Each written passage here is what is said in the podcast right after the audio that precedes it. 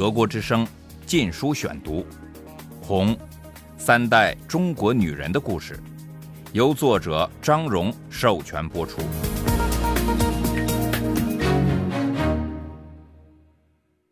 第六章，谈恋爱，革命的婚姻，一九四八至一九四九年。第一节，在一个凉爽宜人的秋日早晨，我母亲去见王同志。秋天是锦州一年之中最好的季节，暑热已消，但仍然暖和，可着夏装。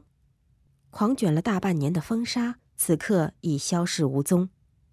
他穿着一件剪裁得体的传统式蓝旗袍，围着白纱巾。为了赶上革命的新潮流，他刚把头发剪得短短的。在新政府机关的一个内院里，他看见有个人蹲在树下，背朝着他，正在花台边上刷牙。他站在一旁静静的等候。当那人抬起头时，一张黝黑的脸映入我母亲的眼帘。他年约二十七八岁。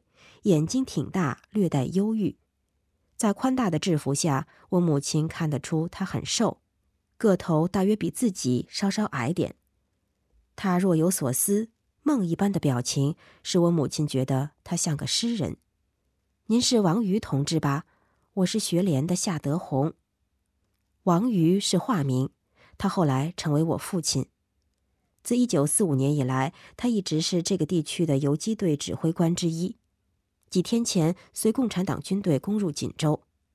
进城后，他担任共产党市委秘书长、市委执行委员，后来又任市委宣传部部长，主管教育，包括扫盲运动、卫生、出版、娱乐、体育、青年工作以及搜集公众意见等，是个不小的官儿。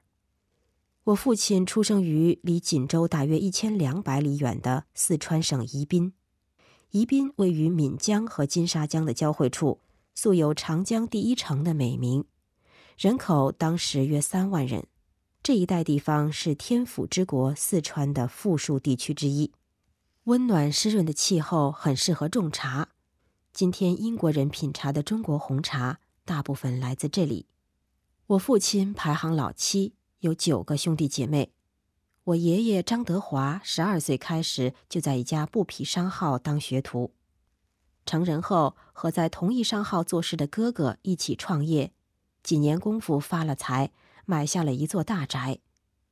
谁知从前的老板眼红他们的成就，一状告到官府，咬定张家商号起家的本钱是偷他的，官司一打就是七年，参与审案的大小官吏。个个贪得无厌，张家兄弟为了洗清恶名，几乎贴光了财产资本，仍未能斗过财大气粗的老板。爷爷被关进监狱，唯一解救的办法是让老板撤回诉讼，这下又花去他哥哥一千块银元。爷爷出狱了，张家也倾家荡产，仅剩下那座大宅。他哥哥又气又恨，加上连年劳累。一病不起，死时才三十四岁。我爷爷不得不承担起养活两家十五口人的重任。他开始重新经营商号，生意终于在一九二零年出现转机，但很快又陷入困境。军阀混战，苛捐杂税多如牛毛，再加上经济大萧条，他穷于应付，心力交瘁。一九三三年，正当四十五岁壮年时，就撒手而去。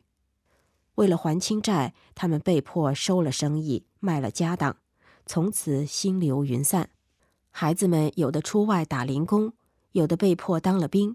当时到处打仗，当兵等于送死。女孩们则尽可能找个经济宽裕的人家嫁。我父亲最喜欢的一位堂姐，当时刚十五岁，只得嫁给一个比她大几十岁的鸦片烟瘾君子。轿子抬走她那天。我父亲光着脚跟在轿子后面跑，不知以后还能不能再见到她。我父亲自幼酷爱读书，三岁便能吟诵古文，邻里称奇。爷爷去世那年，他十三岁，正在初中读书，因无钱以继，只好辍学外出寻找生路。他沿长江而下，来到重庆，这是个比宜宾大得多的城市。他在一家杂货店里当学徒，一天工作十二个小时以上，做完店里的差事，还得帮老板家打杂。每当老板坐着轿椅在城里兜风时，我父亲就得帮他提着水烟袋，一路跟着小跑。笨重的水烟袋本来可以挂在轿椅上，老板为了摆阔气，让人提着，显示他雇得起人专门提水烟袋。我父亲没有工资，只得一张床和每日两餐不能果腹的饭。每到夜晚，他饥肠辘辘，难以入睡。我父亲的大姐在重庆嫁给一位教师，我爷爷去世后，奶奶就搬来重庆与他同住。有一次，我父亲饿极了，跑到姐姐家里的厨房抓了一块冷番薯吃。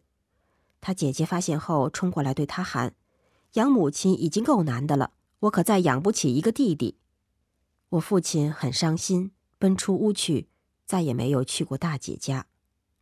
他向老板要求一天吃三餐饭，老板非但不给，反骂他。一怒之下，我父亲跑回宜宾，到处打零工，一天找不到活干，一天就饿肚子。周围的人也各有辛酸史。每天他步行去做工时，总会碰到一个卖烤饼的老人，驼着背，瞎了眼，摸索着走。为了招引行人的注意。他总用颤抖的声音唱着小曲儿。每当我父亲听到这令人心碎的曲子，他就对自己说：“这个社会非变不可。”德国之声《禁书选读》，出路在哪里呢？我父亲还能清晰的记得第一次听到“共产主义”这个字眼的情景，那是一九二八年，他刚七岁。这天，他在离家不远处玩耍，忽然望见一大群人叫嚷着围在市中心十字路口。他从人缝中挤到前面，只见一个年轻人盘腿坐在地上，双手被反绑着，身旁站着手持大刀的彪形大汉。年轻人向围观的人讲说他的理想——共产主义，一讲就是一个多小时。讲完后，刽子手举刀从他背后一刀砍下他的头。我父亲吓得哇的一声，用手捂住双眼，血淋淋的场面令他毛骨悚然。而年轻人临行前的镇定和视死如归，给他留下深刻的印象。后来他听说这人叫李家勋。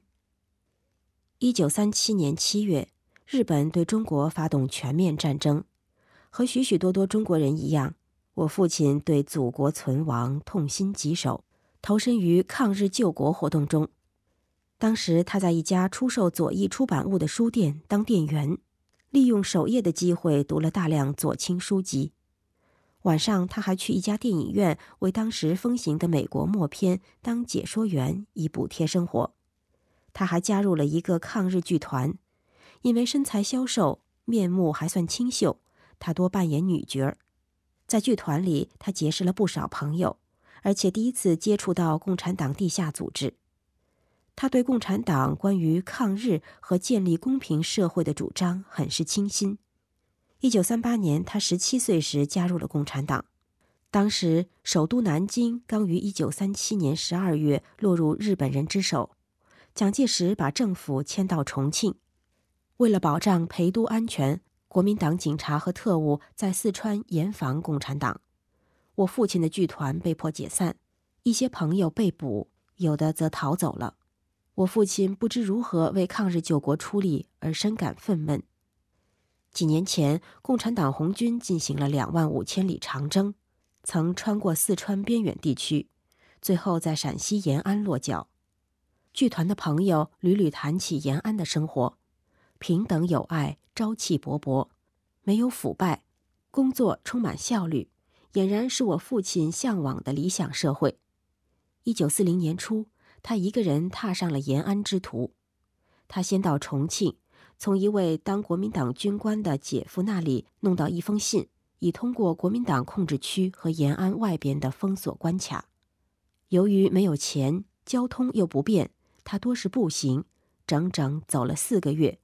到达延安时，已经是一九四零年四月了。延安坐落在黄土高原，以九层宝塔为中心，整个古城由一排排土黄的窑洞组成。我父亲就是在这种窑洞里住了五年。他在陕北公学待了一段时间后，申请进入共产党最高理论研究机构马列主义研究院。入学考试很严，但他考了第一，这多半归功于他在宜宾书店阁楼上日夜的苦读。一起应考的同伴们都很惊讶，我父亲这个乡巴佬居然比他们强。他们大部分来自像上海这种大城市。我父亲成了学院最年轻的研究员。一九四二年，毛泽东发动整风运动，要把中共变成一架驯服的机器。首当其冲的是像我父亲这样的年轻热情的理想主义者。毛先是要大家提意见，研究院的一群年轻人，包括我父亲，由王石卫领头贴出大字报，要求自由、民主、平等。此事在延安引起轩然大波，毛泽东也来看大字报。毛把王石卫打成托洛斯基分子和特务，我父亲也受到牵连。